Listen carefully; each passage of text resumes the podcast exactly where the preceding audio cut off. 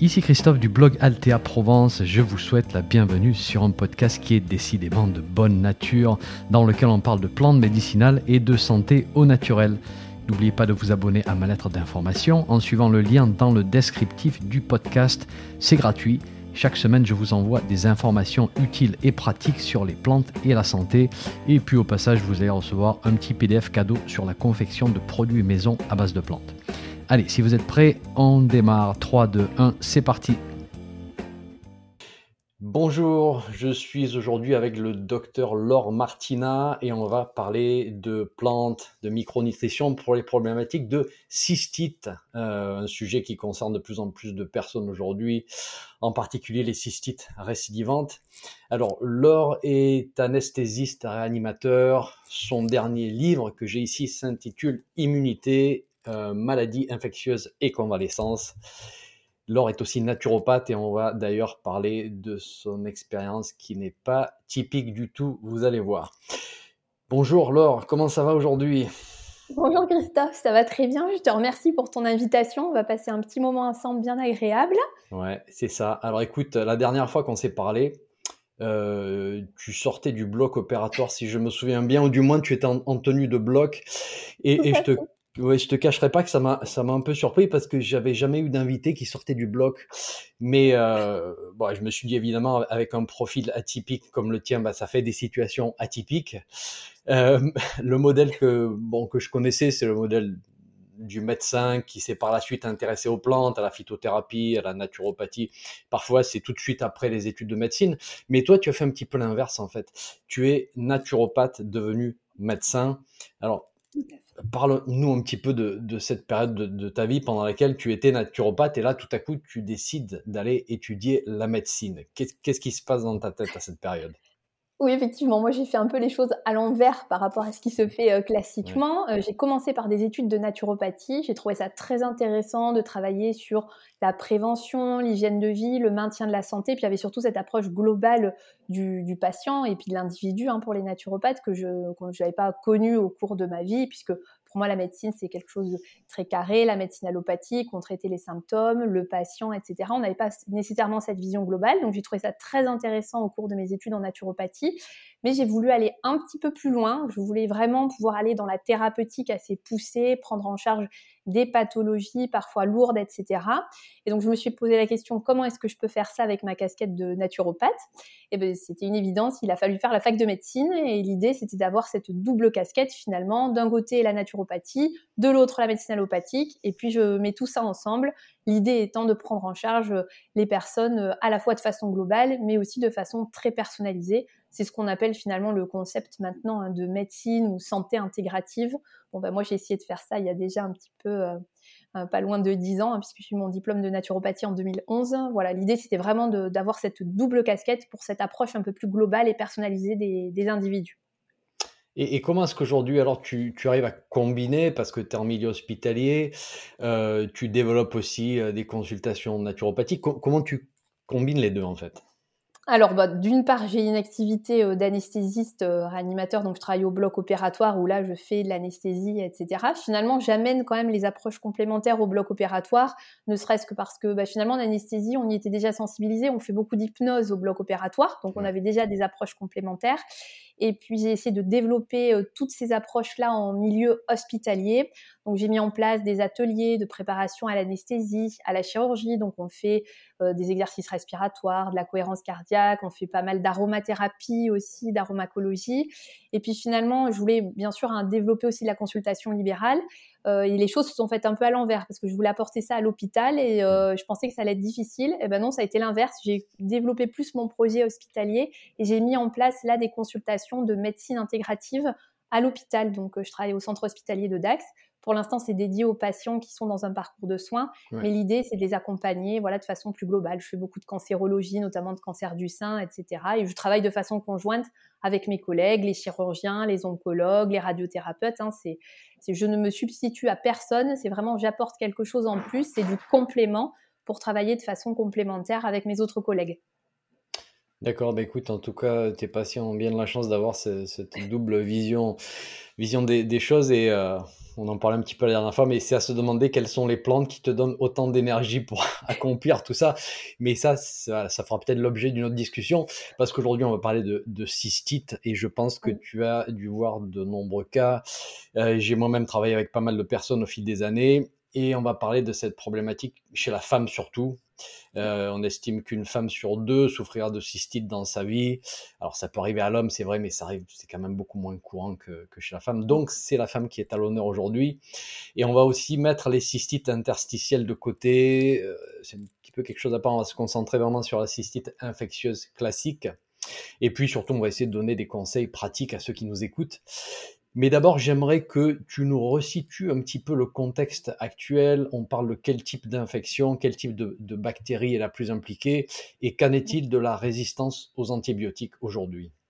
Oui, alors ça c'est un vrai sujet. D'abord la cystite, donc effectivement, comme tu l'as dit très justement, ça touche essentiellement la femme. Ce sont des cystites bactériennes hein, qui sont dues à des bactéries. Et la principale bactérie qui est en cause, elle s'appelle Escherichia coli. Alors il y a plusieurs souches et on les regroupe sous le nom d'Escherichia coli uropathogène. Uro, c'est pour le système urinaire, et puis pathogène, c'est parce que ce sont des agents pathogènes qui agressent et qui infectent notre système urinaire, et donc la vessie euh, chez la femme. Et on est dans un problème d'antibiorésistance majeure. Hein. ça fait déjà plusieurs années qu'on en parle, mais le, mmh le problème ne cesse de, s'accroître parce que euh, l'avènement du traitement contre les bactéries, ça a été évidemment la découverte des antibiotiques. On s'en est beaucoup servi trop servi, donc on a beaucoup utilisé des antibiotiques, on a exposé les bactéries à des traitements antibiotiques et elles ont développé des mécanismes de résistance.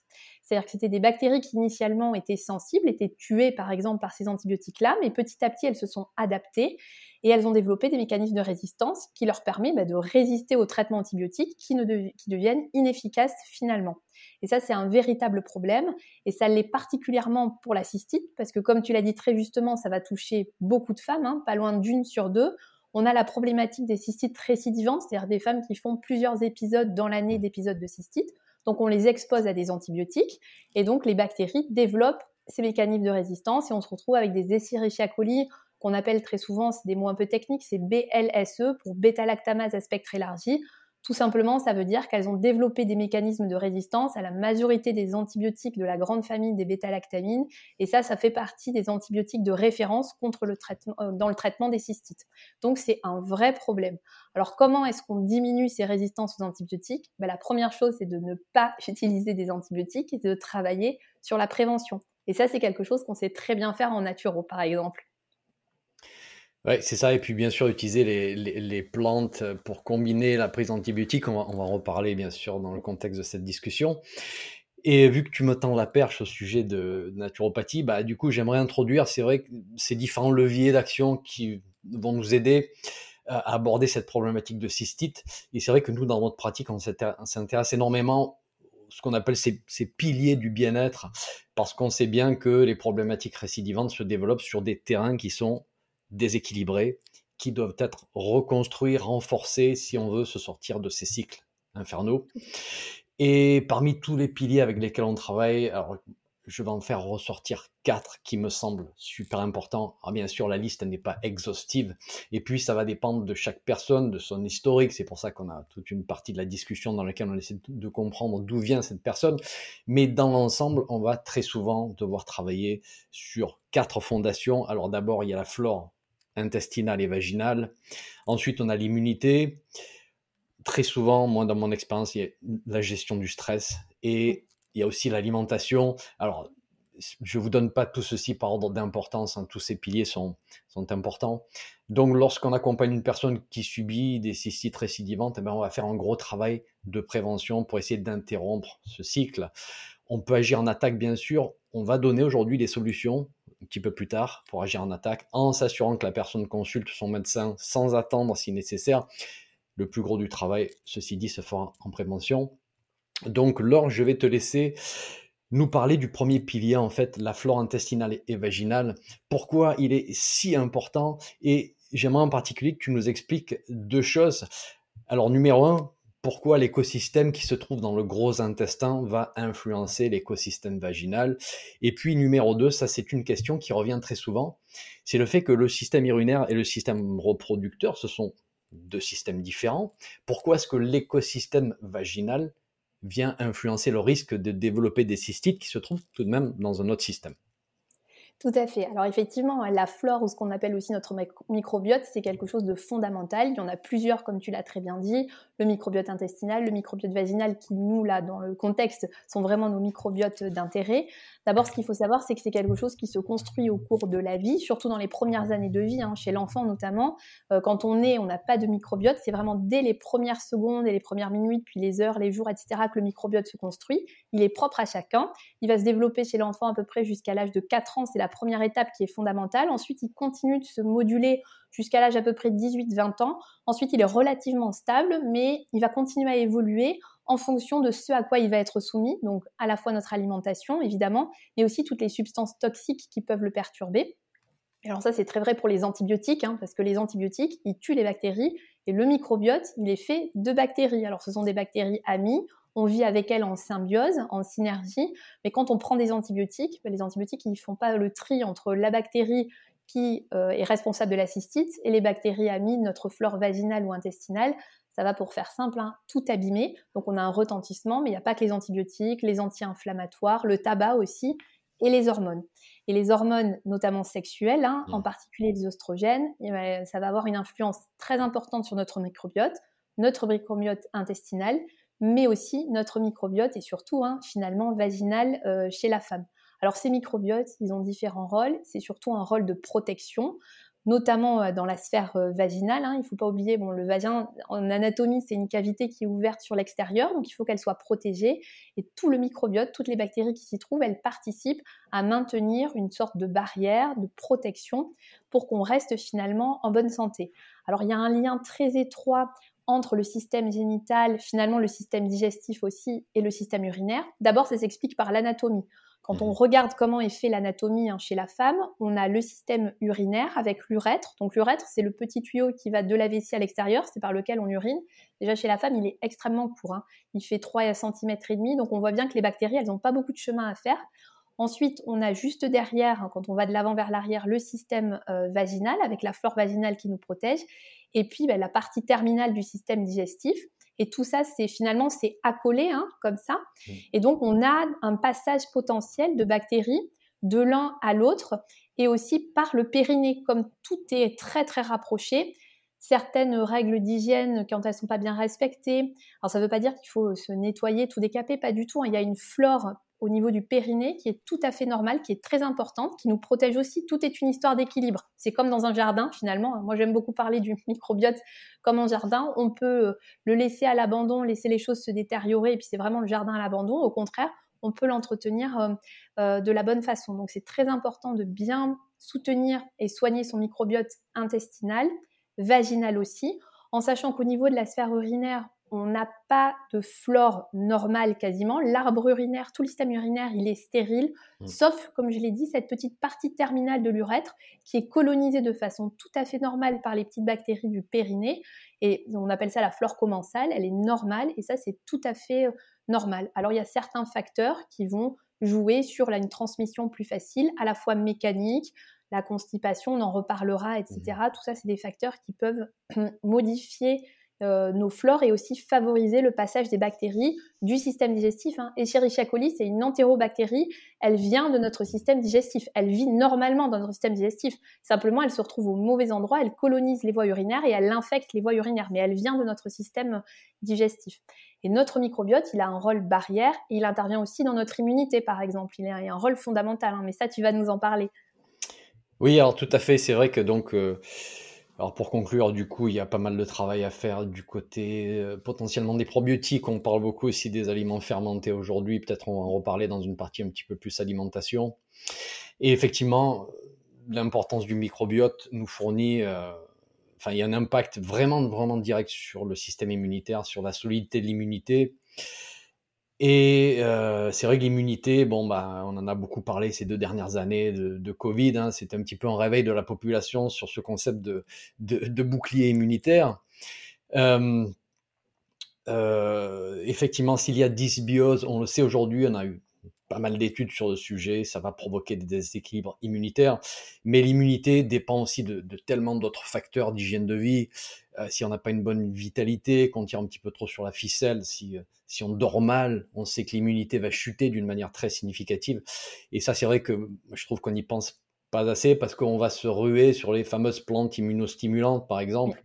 Alors, je vais en mentionner une dans quelques minutes parce que bien sûr, on est là pour vous donner des outils, mais, mais il y a tellement plus important plus important, oui, mais pas facile à remettre à plat, bien sûr, parce que c'est pas facile de se remettre en question lorsqu'on a une vie à 100 à l'heure et qu'on a un stress significatif et qu'on n'a pas assez d'heures de sommeil et qu'on court et qu'on court. Mais juste pour insister, juste sur le sommeil, par exemple, euh, on, a des, on a des études, là, j'en ai une qui a été faite, par exemple, en, en 2015, euh, qui a été faite sur des personnes en bonne santé. Euh, qu'est-ce qu'on fait? Ben, On va les exposer au rhinovirus, donc le virus qui provoque le rhume classique. Et on voit que ceux qui dorment moins de 6 heures par nuit sont 4 fois plus susceptibles d'être malades que ceux qui dorment plus de 7 heures par nuit.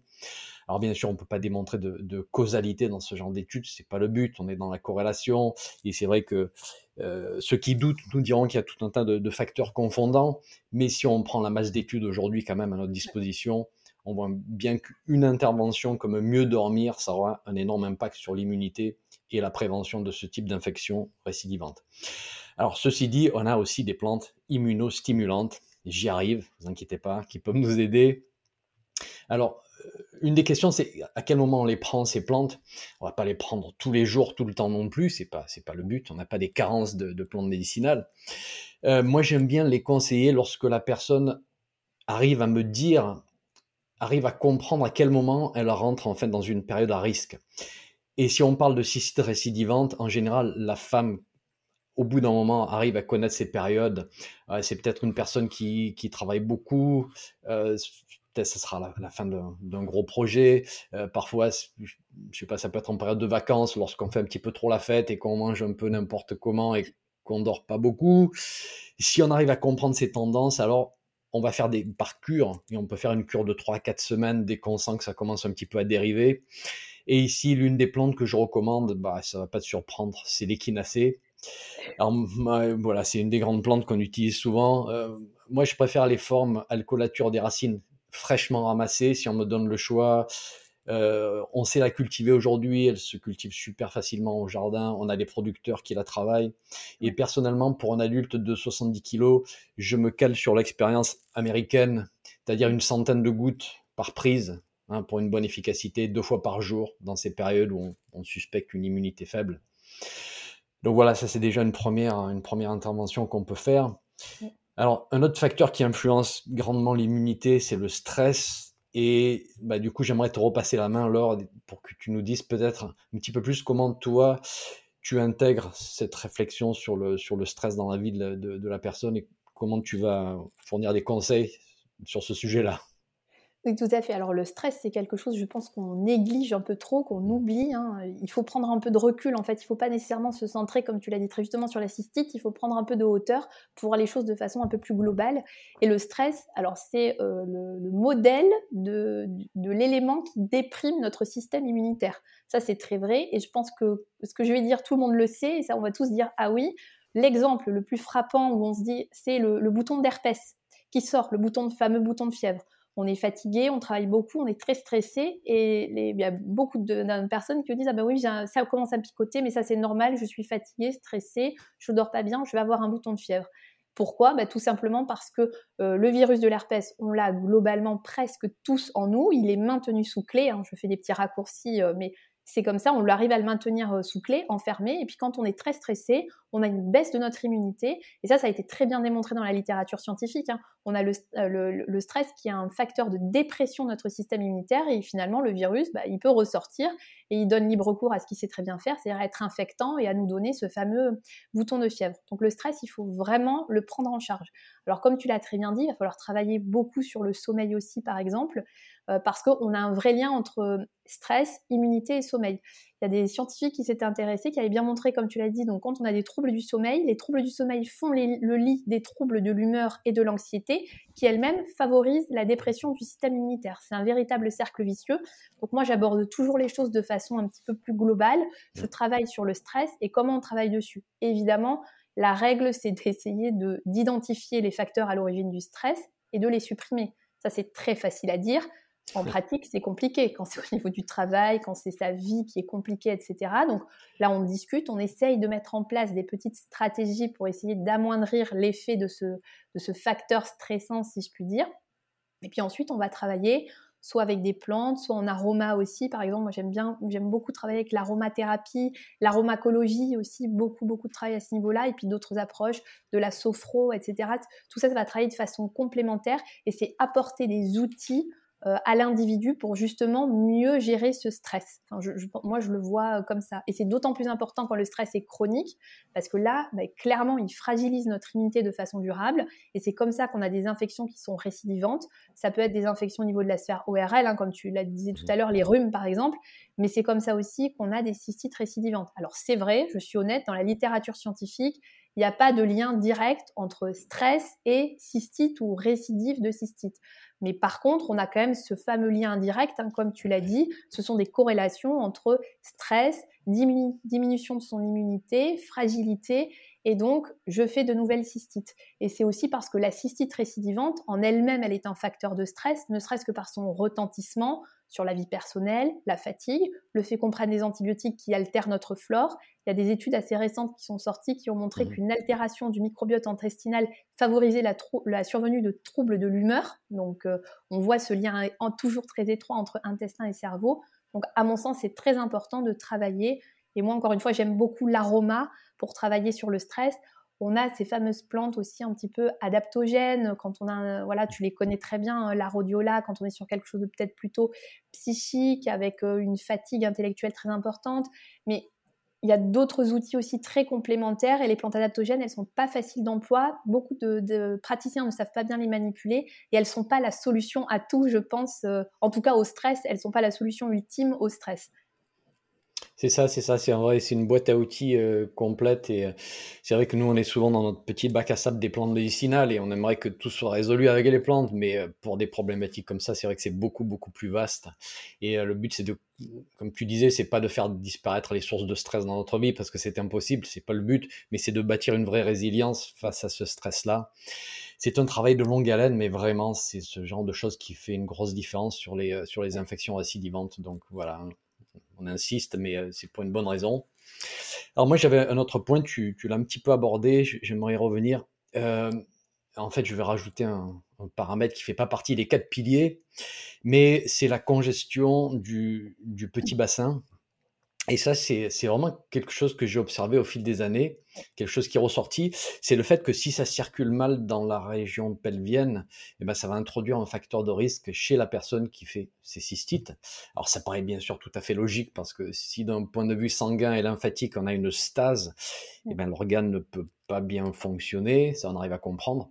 Euh, la question c'est pourquoi est-ce qu'il y aurait une stase? Alors bah, du coup ça peut être plusieurs choses, il peut y avoir une faiblesse du retour veineux, donc ce qu'on appelle la, mauvaise circulation, comme on dit. Euh, il peut y avoir une inflammation digestive qui crée une congestion dans cette zone. Et en fait, toute inflammation et congestion qui est colocalisée, c'est pas désirable. Voilà. Peut-être il y a une situation de constipation chronique aussi, ça tu l'as évoqué.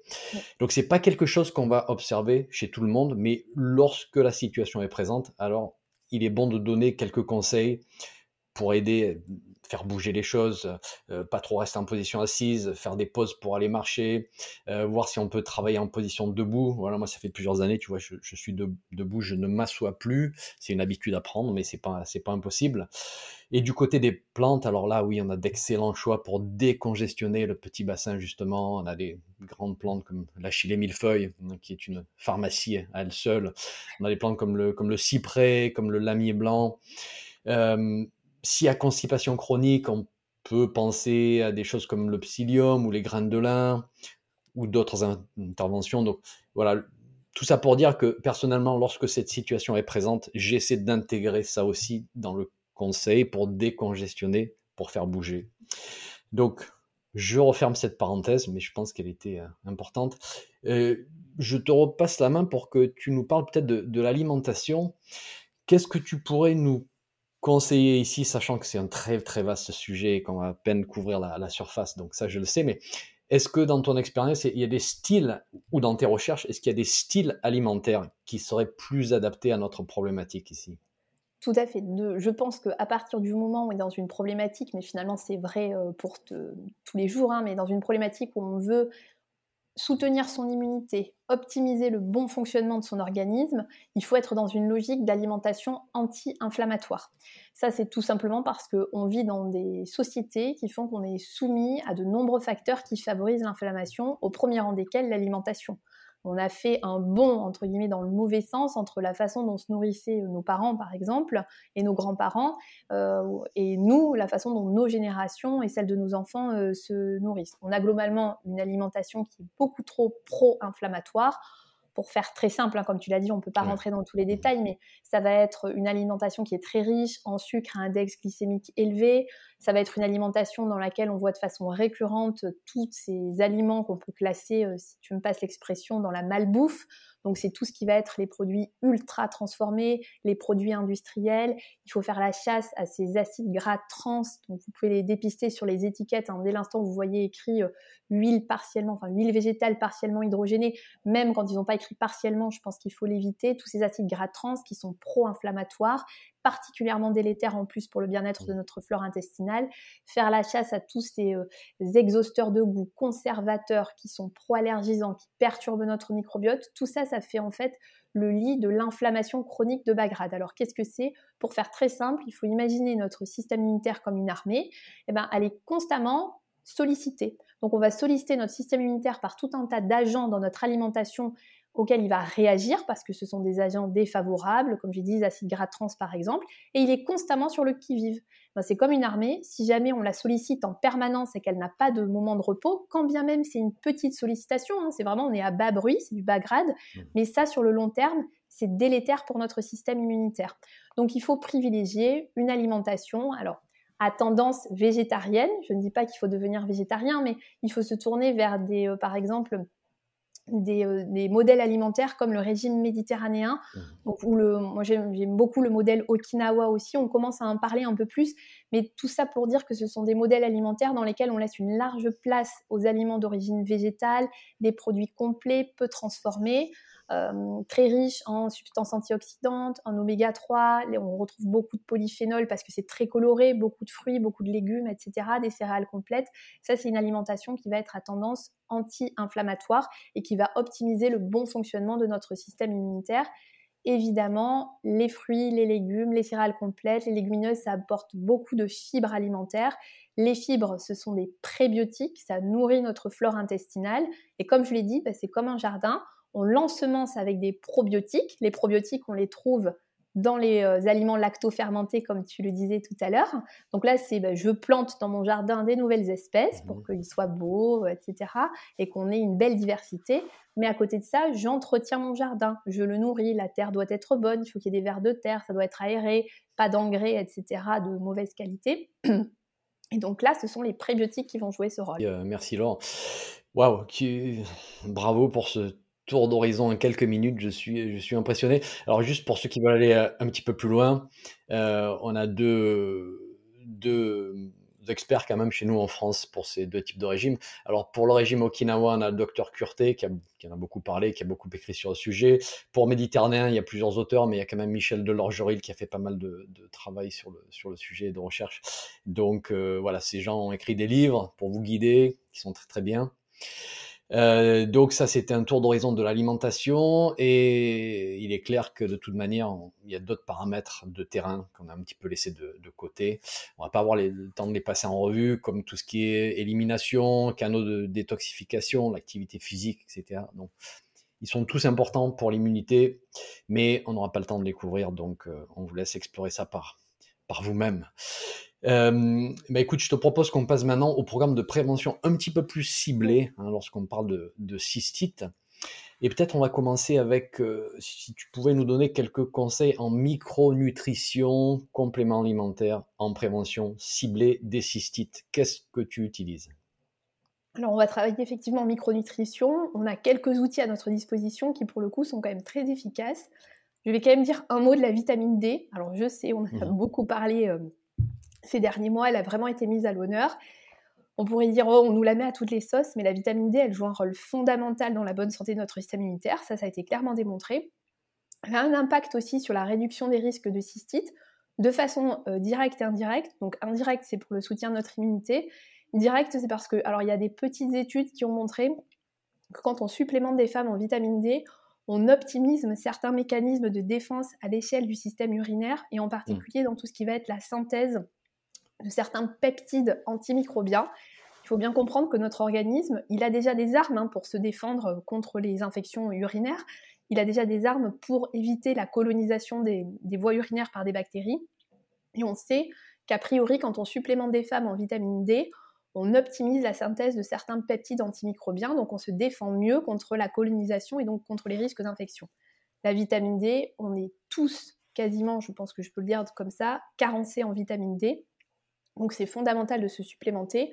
On pourrait en parler pendant des heures. Je pense que les seules choses qu'il faut retenir, en tout cas pour cibler des choses, des points importants, c'est d'abord la supplémentation comme elle est prescrite par les médecins, c'est-à-dire une ampoule tous les trois mois, ce n'est pas suffisant il y a des études qui ont clairement démontré que quand on prend une ampoule, c'est vrai, on augmente très fortement son taux de vitamine D, mais ça ne permet pas de le maintenir à un équilibre suffisant et un taux suffisant sur le long cours. On sait qu'au-delà d'un à deux mois, on repasse sur des taux insuffisants. Donc si on a une carence avérée, il faut effectivement prendre cette dose de charge, mais pour autant, il faut l'entretenir derrière avec une supplémentation quotidienne. Et on est autour de 800, 1000 à 2000 unités par jour et on privilégie la vitamine D3 parce que c'est la meilleure forme, celle qui est la mieux assimilée. Voilà, donc ça c'est vraiment pour les petites astuces autour de la, de la vitamine D. Euh, je te coupe, excuse-moi, mais est-ce est que, donc bien sûr, bilan sanguin euh, serait idéal pour, pour valider les, les, les, taux. Est-ce que, qu'est-ce que tu conseilles en général en 40 à 50 nanogrammes par millilitre? Enfin, c'est, qu'est-ce que c'est les fourchettes idéales dans ta pratique donc effectivement, oui, pour ce qui est du taux de vitamine D, alors on n'a pas de les, les, auteurs, les experts, etc c'est pas consensuel. On a des taux très variables, avec euh, même des taux de la carence en dessous de 10, en dessous de 20, etc. Moi, je pense que euh, il faut cibler plutôt du 40 à 50 nanogrammes par, euh, par millilitre. Hein. Ça, ça me semble être un taux satisfaisant avec la meilleure balance bénéfice-risque. C'est pour ça qu'effectivement, idéalement, il faut aller voir votre médecin, il faut qu'il vous prescrive une prise de sang, ça se fait facilement en laboratoire, il n'y a pas besoin d'être agent pour le dosage de la vitamine D. Comme ça, on sait d'où on part et ça, c'est vraiment l'idéal parce que comme ça, on peut vraiment personnaliser la supplémentation. Y a-t-il besoin d'une dose de charge? Est-ce que finalement non? Est-ce qu'on prend juste une supplémentation au quotidien? Ça permet vraiment de personnaliser les choses. Ça, c'est pour la vitamine D.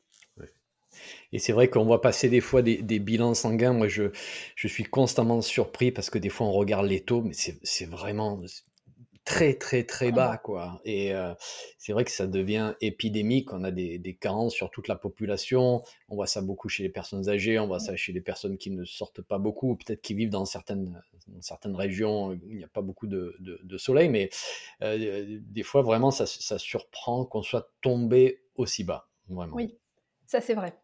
C'est la prévalence de la carence, elle est très très importante. Et comme tu dis, on est très surpris. Hein. Moi, je le vois aussi. Euh, les taux sont toujours très faibles et la supplémentation, elle est, elle est fondamentale.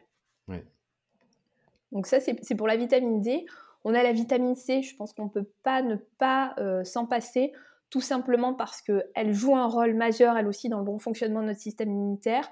Notre alimentation, on a l'impression qu'elle est riche en vitamine C, mais c'est une vitamine C qui est très sensible à euh, la chaleur, à l'oxydation, etc. Donc finalement, il faudrait pouvoir avoir son jardin, pouvoir euh, euh, prélever les fruits et les légumes presque au jour le jour et ne pas les laisser plusieurs jours dans le frigo. Il faut être honnête, nos modes de vie font que bah, très souvent on achète des fruits et des légumes, puis ils restent dans le bac à légumes un certain temps, et donc on a une très grosse déperdition de vitamine C. Donc ça, c'est très important de se supplémenter aussi en vitamine C, d'autant plus si vous êtes justement dans une situation de fragilité, que vous avez tendance à faire des infections urinaires ou même ORL, etc. à, répétition. Il ne faut pas euh, oublier la supplémentation en vitamine C. On peut se supplémenter sans risque. Hein. Euh, c'est une vitamine qui est très bien tolérée dans l'ensemble et on n'a pas de risque de surdosage majeur hein, avec les doses qu'on trouve dans les compléments actuellement et même si vous avez des bons apports alimentaires par ailleurs, mais pour autant c'est quand même important de se supplémenter en vitamine C. On va travailler aussi avec le zinc, je trouve qu'il est trop souvent oublié dans l'immunité, ça c'est quelque chose, c'est vrai qu'on pense la vitamine D on y pense, on pense à la vitamine C, on pense au magnésium dans la problématique du stress, puis il a aussi un rôle favorable sur notre immunité. C'est vrai qu'on y pense, le zinc on l'oublie très souvent, Il a un rôle fondamental au niveau de la bonne santé de notre système immunitaire. Il participe à nos mécanismes de défense. Il est très important aussi pour tous les mécanismes de réparation tissulaire et notamment les, mécanismes de réparation aussi au niveau de nos muqueuses. Alors les dermatos, ils le savent très bien, ils en, ils en prescrivent par exemple dans l'acné. C'est vrai qu'il y a une action euh, contre anti-infectieuse, si je puis dire, mais il y a aussi une action sur la réparation des tissus. Il ne faut pas oublier que la cystite, hein, c'est une infection avec une agression par une bactérie. Il y a une inflammation. D'ailleurs, il y a du sang des fois dans les urines. Hein. on le voit quand on fait les examens. Certaines femmes décrivent aussi hein, qu'il y a un petit peu de sang dans, leurs urines. Donc, il y a une véritable agression de la muqueuse euh, vésicale et de l'urètre. Et donc, il faut, mais notre organisme, ensuite, il doit lancer la machine de réparation et le zinc, il participe au mécanisme de réparation. Donc, finalement, il a, euh, il a ce double, ce double effet. En micronut, on va travailler aussi avec les probiotiques. Hein, on en reparlera un petit peu après, mais évidemment, les probiotiques, on ne peut pas s'en passer. Alors, juste pour un mot, on va, on va distinguer est-ce que je suis dans une phase de cystite euh, aiguë et donc j'ai des antibiotiques et là il faut prendre des doses relativement importantes, on est plutôt autour de 30 voire 40 milliards de bactéries et par contre si on est plus entre les épisodes et donc euh, après une antibiothérapie. Là, il va falloir faire de la restauration de la flore. On va travailler avec l'alimentation, les aliments lactofermentés, mais aussi les probiotiques à ce moment-là. Bon, bah, du coup, effectivement, ça nous fait euh, un bon petit programme en micronutrition dans les périodes où on essaie de faire de la prévention, donc entre les crises. On va parler un petit peu plus tard de ce qu'on fait pendant les crises.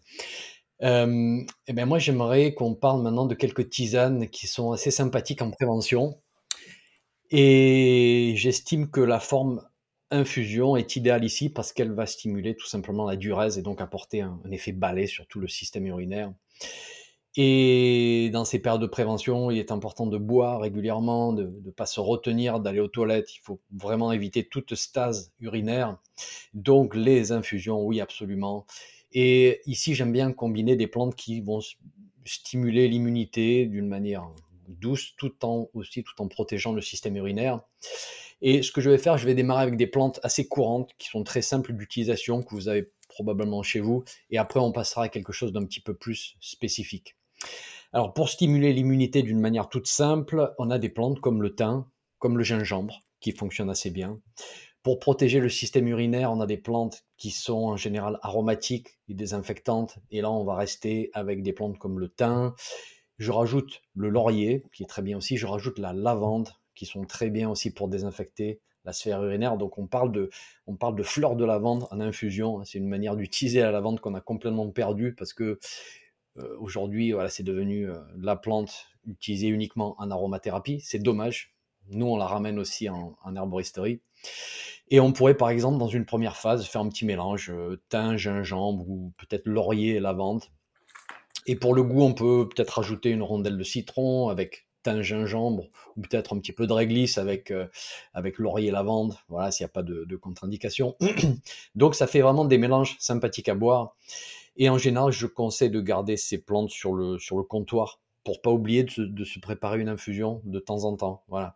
Et on n'est pas en train de parler de, tous les jours, deux fois par jour, euh, pas nécessairement à ce stade, mais plusieurs fois par semaine, en essayant de varier un petit peu les plaisirs.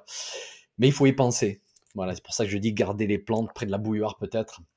Et pour les quantités à ce stade, je vais pas nécessairement peser les plantes, mais plutôt faire du style euh, une cuillère à café de feuilles de thym avec deux têtes fleuries de lavande et une petite pincée de réglisse en poudre par exemple, ou peut-être deux trois belles feuilles de laurier avec assez de gingembre frais et râpé pour, pour obtenir une sensation agréable qui chauffe un petit peu, avec une rondelle de citron bio, avec le péricarpe, donc avec la peau.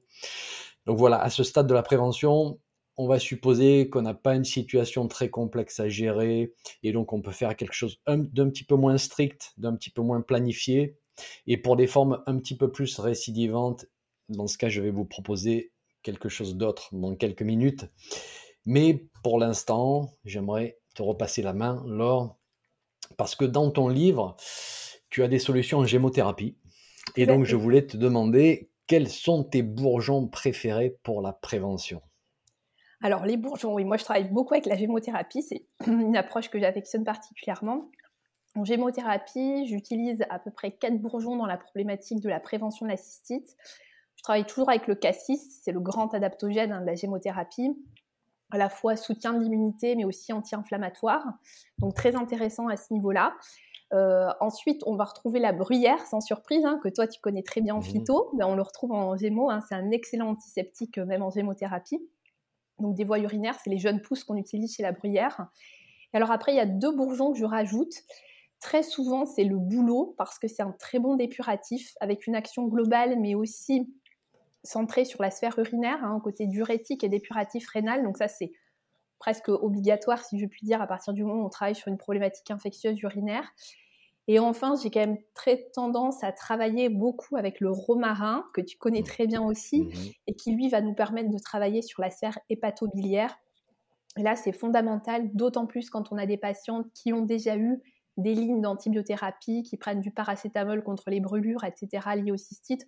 Donc on a un foie qui a été sursollicité et là le romarin va pouvoir travailler sur cette composante-là et ça c'est très intéressant. Donc voilà, c'est un peu les quatre bourgeons euh, incontournables pour travailler en prévention dès l'instant où on est dans une, euh, une problématique de cystite, d'autant plus si elle est récidivante. D'accord. Et il t'arrive de combiner ces quatre à la fois ou tu vas peut-être en sélectionner deux, deux ou trois ou comment est-ce que tu procèdes? Alors très souvent, euh, ce que je fais, c'est que je les combine et je, je, fais un protocole un peu différent un jour sur deux. D'accord. Par exemple, il y a un jour, on va, la bruyère, on va la retrouver par exemple les deux jours, mais je vais mettre un jour le romarin, un jour le boulot, par exemple. Ah, ok.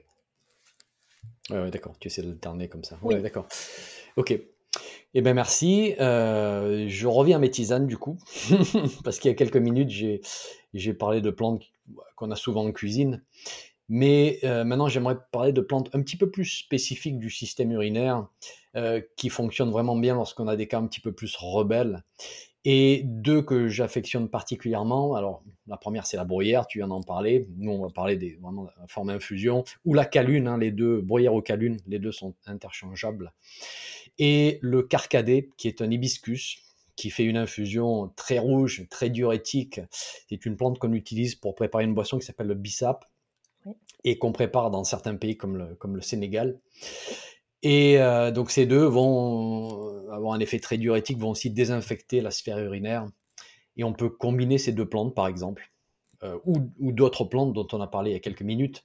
Donc là, on commence à faire des mélanges un petit peu plus sophistiqués, avec par exemple thym, bruyère, lavande et carcadé, par exemple.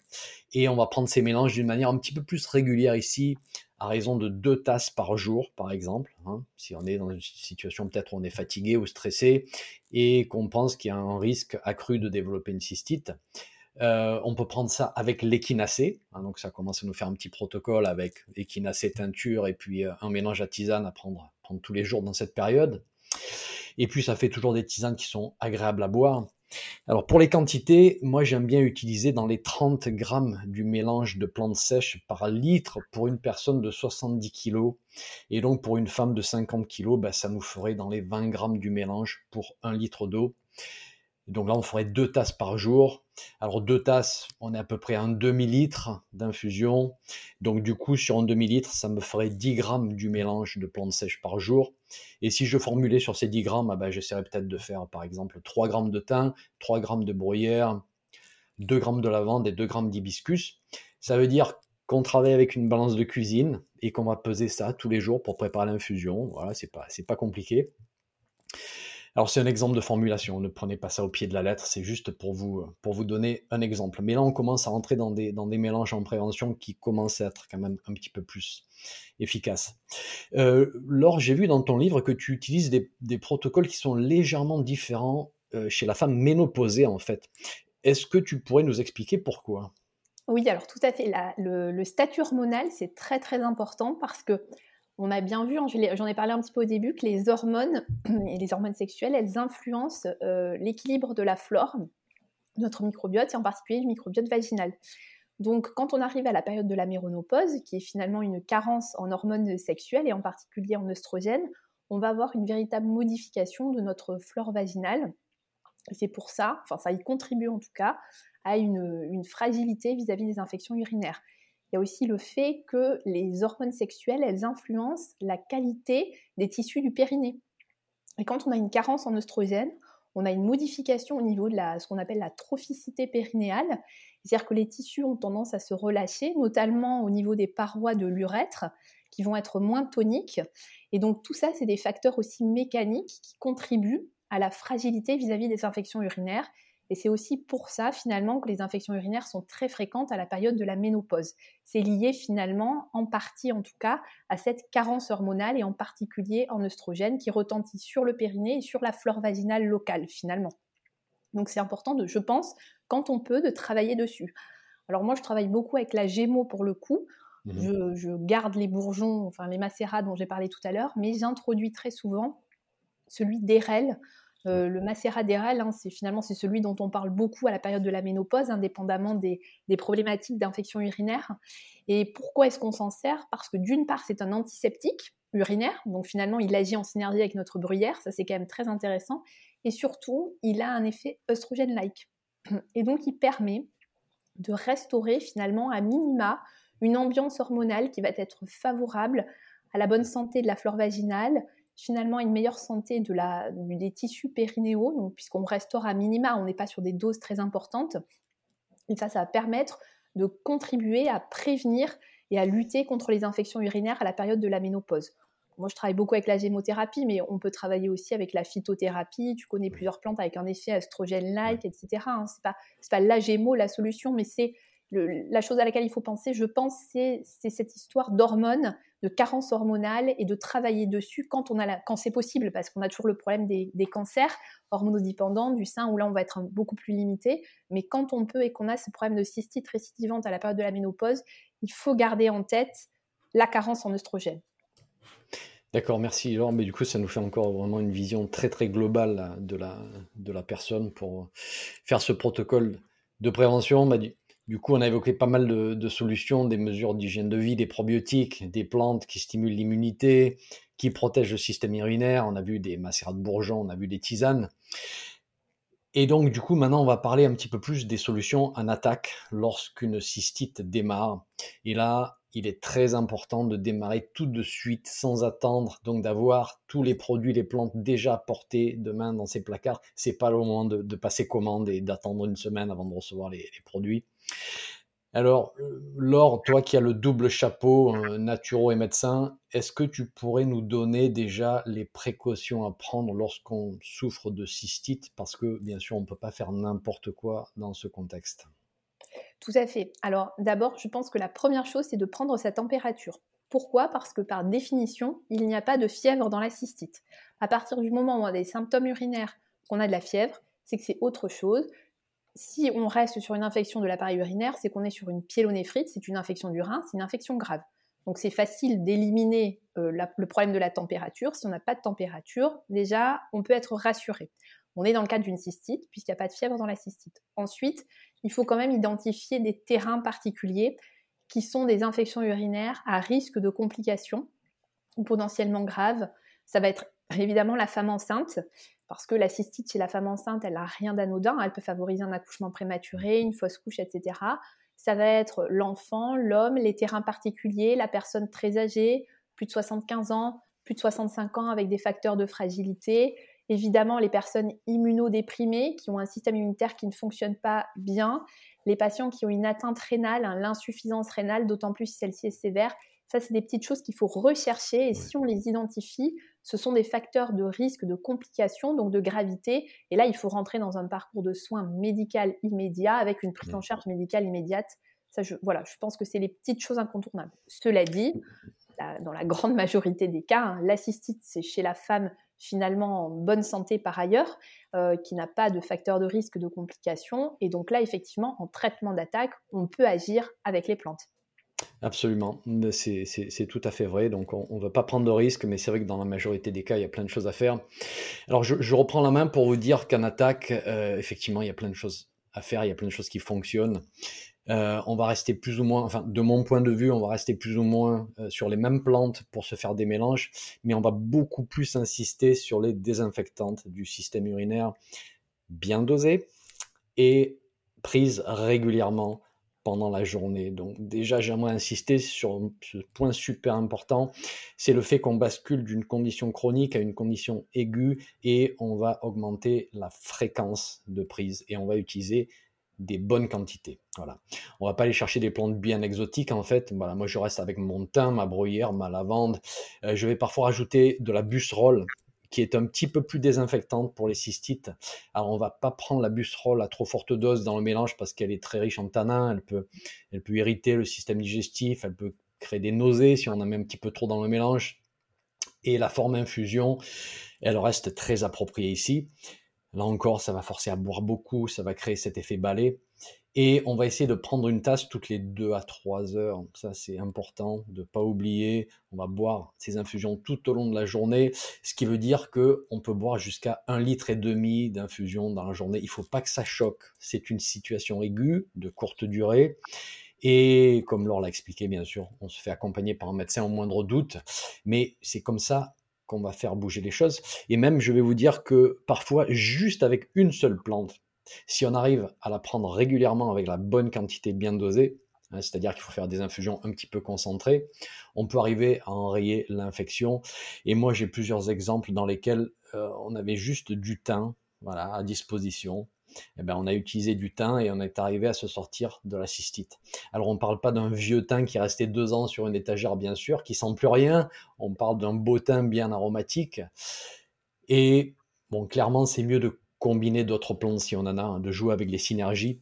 Euh, par exemple, on pourrait faire un quart de thym, un quart de bruyère, un quart de feuilles de busserole et un quart de lavande en poids, ou alors du thym, de la bruyère, de la verge d'or, ou d'autres combinaisons. Le, tout, c'est d'avoir des plantes qui sont bien diurétiques, bien désinfectantes urinaires, et parfois, ce qu'on va faire, on va rajouter petite plante qui vient calmer l'inflammation et qui va adoucir, comme la verge d'or ou peut-être comme la barbe de maïs. Mais là, ça commence à devenir un petit peu compliqué. Je ne vais pas entrer dans tous ces détails. Euh, comme tout à l'heure, je vais me caler sur une vingtaine de grammes du mélange en plantes sèches par litre pour une femme de 50 kg. Donc voilà, on ne parle pas d'une petite pincée par tasse et on va boire jusqu'à un litre, un litre et demi par jour. Et donc là, sur un litre, si je devais formuler sur mes 20 grammes, ben, je ferais peut-être, euh, sur 20 grammes, je ferais peut-être 5 grammes bruyère, 5 grammes de thym, 5 grammes de busserole et 5 grammes de lavande, par exemple. Voilà. Pendant plusieurs jours, si nécessaire. Et on va boire ce litre et demi. Voilà, c'est vraiment important. De ton côté, Laure, quelles sont les solutions que tu recommandes en attaque? Alors, je te rejoins complètement. Hein, le thym, la, la busserole, pardon, la bruyère, hein, ça fait partie des incontournables de base. Le thym, c'est vraiment mention spéciale parce que je trouve qu'on a trop tendance à l'associer aux infections ORL respiratoires. On en parle très peu dans les autres problématiques infectieuses, mais c'est un antiseptique, un anti-infectieux à large spectre, donc il est très intéressant.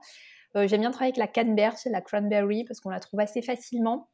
Elle est facile d'emploi, et puis surtout, elle a un goût un peu sympa, acidulé, donc en général, elle est bien, elle est bien appréciée. Euh, donc la canneberge, c'est très bien. Et comme tu l'as dit au début, je soutiens aussi systématiquement l'immunité avec l'équinacée. Voilà, ça c'est le, On a les infusions pour le côté antiseptique, anti-infectieux, comme tu le disais, puis un peu antalgique avec la lavande, etc. Et puis soutien d'immunité à côté avec une teinture mère d'équinacée, par exemple. Euh, ça, je, enfin, je trouve que c'est un peu le, duo incontournable. Euh, euh, voilà, moi je travaille beaucoup. Et ensuite, je travaille aussi avec la propolis. On n'est pas tout à fait dans les plantes, mais je travaille aussi pas mal avec la propolis. Mais ça, on va y, on va y revenir. Ouais. on va y revenir parce que là, ce que, ce que tu m'as expliqué, c'était vraiment super intéressant. Donc, on va en reparler. Alors oui, l'équinacée, moi aussi, je, je vais combiner à, à, mon petit programme et la prise d'équinacée ça va se faire 5 à 6 fois par jour. Alors, je choque toujours un petit peu avec, avec mes approches ici. Euh, je me cale encore sur, sur l'expérience américaine. Euh, c'est de là d'où vient l'équinacée après tout. Et c'est vrai que moi, je peux doser jusqu'à 80-100 gouttes 5 fois par jour. Voilà. Donc, du coup, la petite bouteille de teinture de 30 millilitres, elle va rapidement y passer. Mais d'un autre côté, voilà, c'est comme ça que les choses euh, arrivent à, à bouger.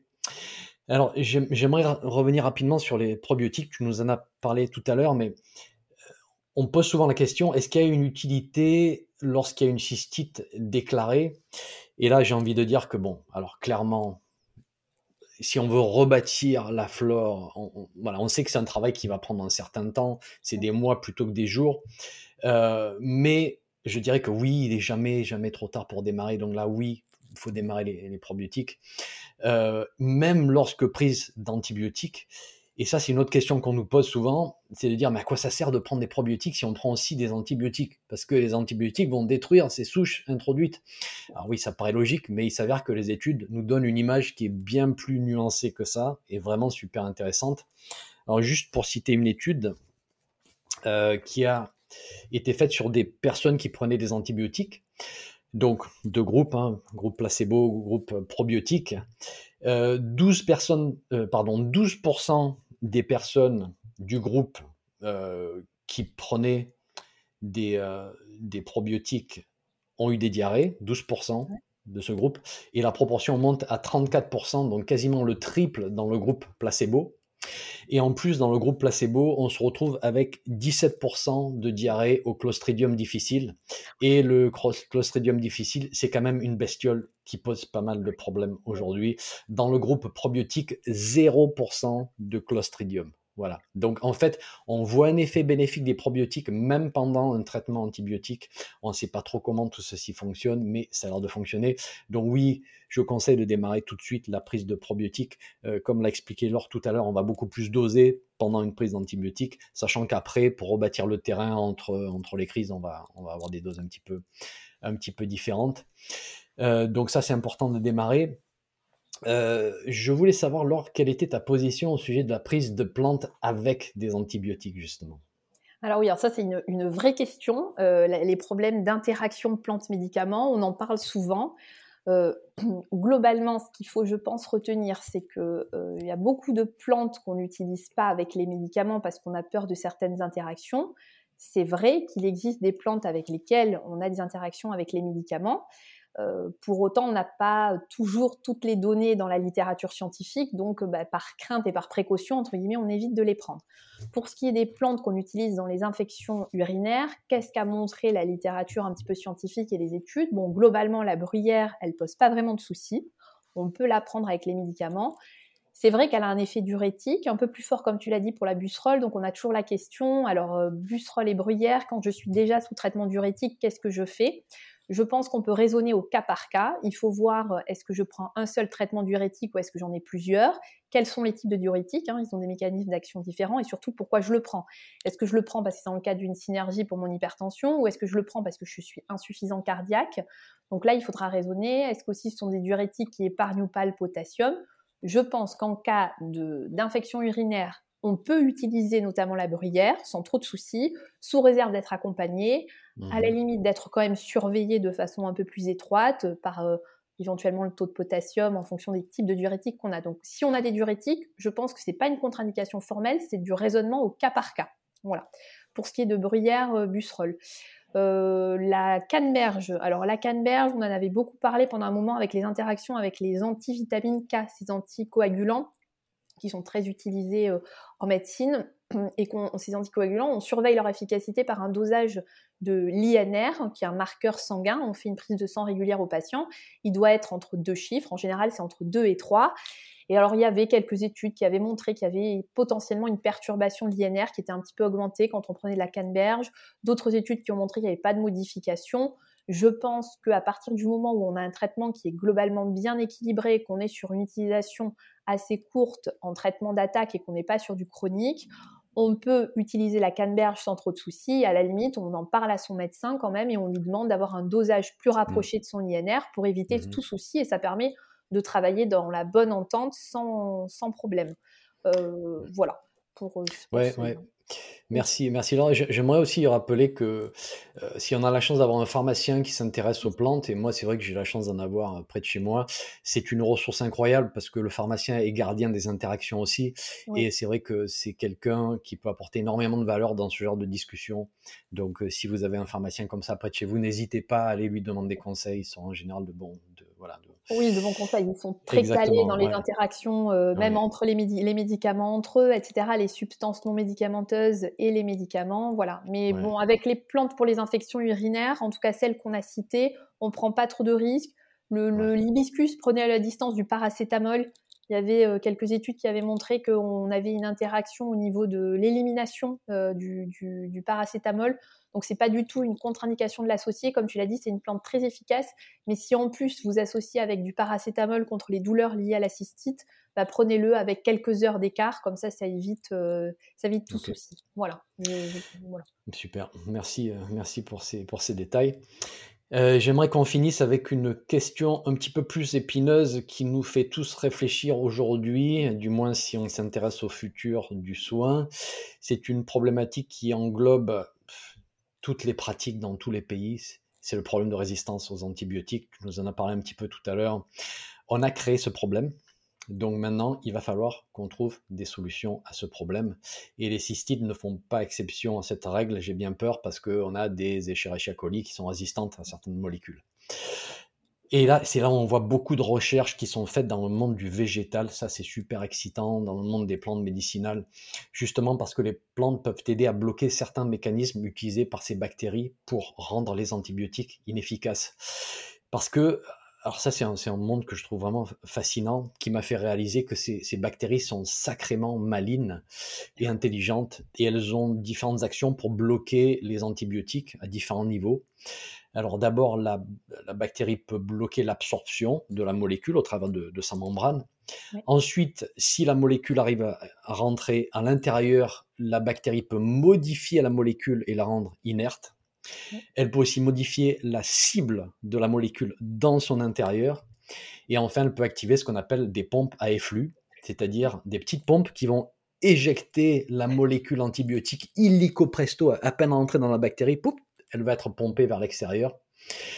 Euh, donc ça, chaque bactérie peut faire ça. Ensuite, il peut y avoir un phénomène de groupe, c'est-à-dire que des, colonies de bactéries peuvent s'organiser et se protéger à l'aide de ce qu'on appelle des biofilms, qui sont des sortes de boucliers protecteurs qui, qui, empêchent les médicaments ou même les plantes médicinales de fonctionner.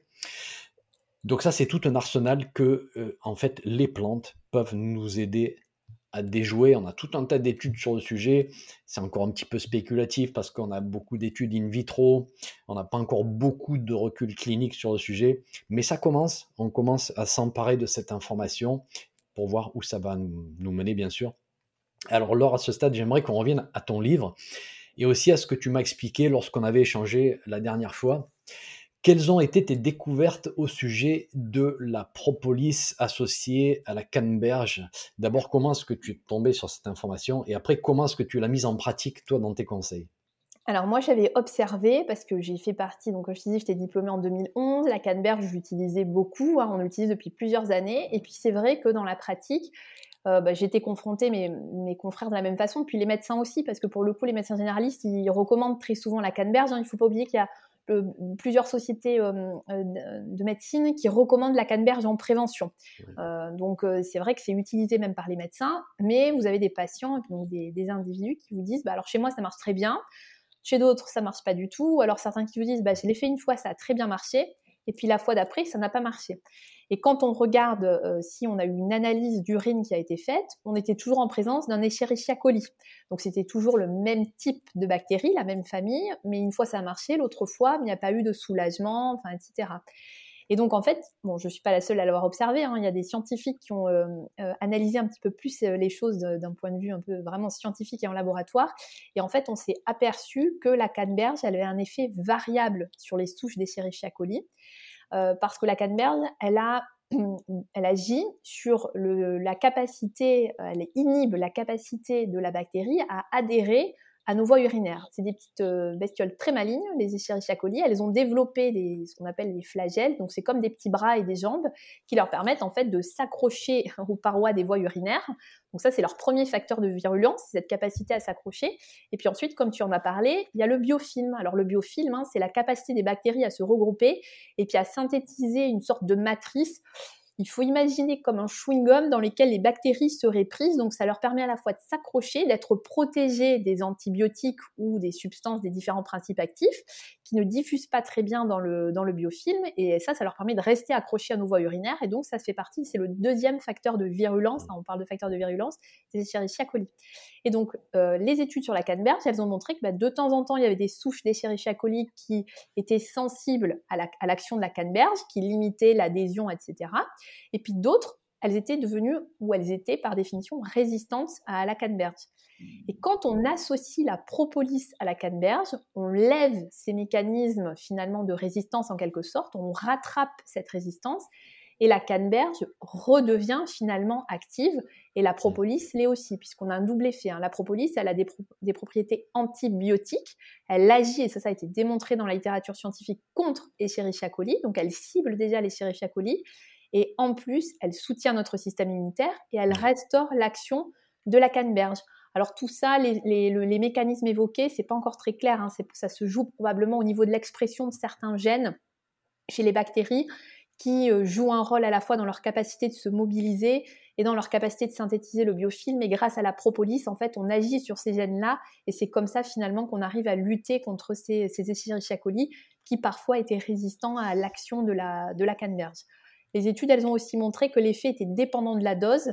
Donc ça, c'est intéressant aussi parce qu'on dit toujours, et c'est ce que j'ai mis dans mon livre, c'est 36 mg par jour de proanthocyanidine parce que c'est vrai, c'est la dose minimale efficace.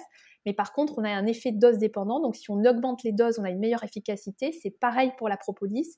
Et à partir de 340 mg par jour de propolis, on a là un effet qui persiste sur le nictémère, c'est-à-dire qui persiste sur les 24 heures. Et là, c'est intéressant parce que vraiment, on va avoir un effet persistant. C'est comme avec les antibiotiques ou comme quand on prend les plantes. Si on est efficace et puis ensuite, au bout de quelques heures, on ne reprend pas. C'est pour ça, tu as très bien insisté sur la nécessité de prendre des, par exemple, son infusion toutes les deux heures. Parce que si on est efficace puis qu'on repasse en dessous de la ligne, bah, les bactéries, elles ont été par exemple tuées en partie. Là, elles ne sont plus soumises à l'efficacité des traitements, donc elles peuvent de nouveau se multiplier, puis on remet une dose et donc on est en dents de scie. L'idée, c'est d'être efficace et de rester sur notre ligne d'efficacité. Et donc c'est pour ça qu'il faut prendre des doses rapprochées pour pouvoir maintenir cette efficacité. Et en travaillant, moi maintenant j'associe systématiquement canneberge et propolis. J'essaye hein, dans la mesure du possible de toujours associer les deux. Et là, on a une, efficacité très, très intéressante. En plus, on n'a pas d'interaction entre la propolis et les antibiotiques pas d'interaction entre la propolis et la canneberge, donc euh, entre la canneberge et les antibiotiques. Donc quand on est obligé de les utiliser, on peut utiliser euh, ça euh, ensemble. Et ça ne nous empêche pas d'utiliser à côté de ce que toutes les, outils que tu nous as cités, hein, les infusions, etc. Parce qu'en plus, on a le côté diurétique, hydratation avec l'infusion. Donc c'est pas nécessairement l'un ou l'autre. Je pense que tu as assez insisté sur quand il y a une infection, il faut taper fort. Donc il faut de la dose, de, donc de la concentration et puis du volume parce qu'on est sur le, côté infection urinaire et là c'est les infusions qui nous l'apportent. C'est vraiment génial. Moi, je, vais commencer à associer les deux parce que jusque là, je ne le faisais pas. Et, je te cacherai pas que j'avais un peu perdu confiance dans la canneberge. Et euh, chaque fois que je, je présente ce sujet des infections urinaires et que j'ai une salle avec pas mal de monde. Je fais lever la main. Alors, j'ai dit combien de femmes ont déjà eu des cystites? Alors, des mains se lèvent. Combien ont déjà utilisé la canneberge? Quasiment les mêmes mains se lèvent. Et euh, ça a fonctionné chez combien de personnes? Et je dirais en moyenne, au fil des années, c'est quasiment la moitié des mains qui, qui, qui se baissent. Quoi. Donc, tu as quasiment la moitié de ces personnes qui ont essayé la canneberge bien dosée et chez qui ça n'a pas fonctionné en fait. Et donc là, vraiment, j'adore cette information là que tu nous donnes. Et ben du coup, maintenant, on a cette possibilité de, débloquer ça, d'associer les deux. Et en tout cas, ça c'est quelque chose que je vais commencer à faire moi aussi dans mes conseils. Et ben, du coup, moi j'aimerais proposer une autre plante que j'ai aussi utilisée dans, dans, ce contexte. Et ça, c'est quelque chose que j'ai découvert dans les livres de, de quelqu'un qui s'appelle Steven Buhner, un personnage pour qui j'ai beaucoup d'admiration de par la, profondeur de son travail, de ses recherches, la qualité de ses ouvrages. Et j'en ai un ici. Euh, voilà, si je traduis, c'est euh, les antibiotiques dans le monde des herbes, euh, Herbal Antibiotics. Et il y a un passage du livre qui a vraiment attiré mon attention quand il est sorti il y a une dizaine d'années.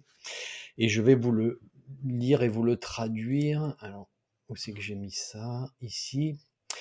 La raison pour laquelle les puissants antibactériens que sont les monoterpènes du genévrier fonctionnent si bien, c'est que le corps va les excréter immédiatement au travers des voies urinaires. Ceci a pour effet de désinfecter tout le système urinaire, si vous avez une cystite résistante aux antibiotiques, assurez-vous d'utiliser cette plante. Je referme les guillemets. Pour les préparations du genévrier, alors moi je suis devenu assez difficile parce que basé sur mes recherches et mes expérimentations, il est clair que les feuilles sont tout aussi actives que les cônes et il s'avère que les cônes c'est quand même la, partie classique euh, en phytothérapie. Mélanger les deux, ça donne des teintures assez exceptionnelles. Et on peut rajouter une quinzaine de gouttes de teinture de genévrier dans la tasse d'infusion hein, lorsqu'il y a un problème de résistance. Et du coup, bah, si on boit 5 ou 6 tasses par jour, eh ben, on va le faire 5 ou 6 fois. C'est sur du court terme qu'on va utiliser le genévrier. Ce n'est pas une plante qu'on prend sur le, sur le long terme, mais sur le court terme, euh, c'est tout à fait euh, faisable. Eh bien, écoute, Laure, je pense qu'à ce stade, on va boucler notre discussion. Euh, on a dépassé euh, l'heure. On vous a donné euh, énormément d'informations pour, on l'espère, vous aider à mettre fin à vos sites. On pourrait parler encore des heures, mais voilà, on ne va, pas le faire parce que Laure a une, vie à mener hors de, hors de ces interviews. Euh, gardez en tête que on fait aussi souvent une partie du travail qui est de la personnalisation en fonction de, qui vous êtes. ça, c'est à garder en tête. Mais je pense que on vous a déjà donné une bonne boîte à outils, euh, de voir comment on travaille avec une idée surtout des, des, fréquences, des quantités, etc. Alors, je vous recommande personnellement le livre de Laure qui s'appelle, je vous le remontre ici, qui s'appelle immunité, maladie infectieuse et convalescence. J'aimerais préciser le fait que Laure ne m'a pas demandé d'en parler. Elle a bien insisté sur le fait qu'on parlait de cystite aujourd'hui et pas de son livre. Donc c'est moi qui vous en parle volontiers parce que je l'ai lu et j'estime qu'il a toute sa place dans ma bibliothèque verte et en plus il est vert aussi comme livre. Donc voilà. Euh, Laure, je te remercie d'avoir partagé si généreusement ton temps précieux ton savoir et j'espère qu'on va remettre ça parce que moi je me suis personnellement régalé à échanger avec toi. Un grand merci Christophe de m'avoir invité aussi, de m'avoir accordé du temps et euh, la possibilité de donner des petites astuces de mon côté. Et puis j'espère avec grand plaisir qu'on aura l'occasion de se retrouver. Super, à bientôt. À bientôt. Au revoir. Un petit message avant de vous laisser. Si vous avez aimé ce podcast, merci de laisser une évaluation sur votre plateforme de podcast favorite. Ça permettra à d'autres personnes de découvrir mon podcast et d'en profiter. Un grand merci.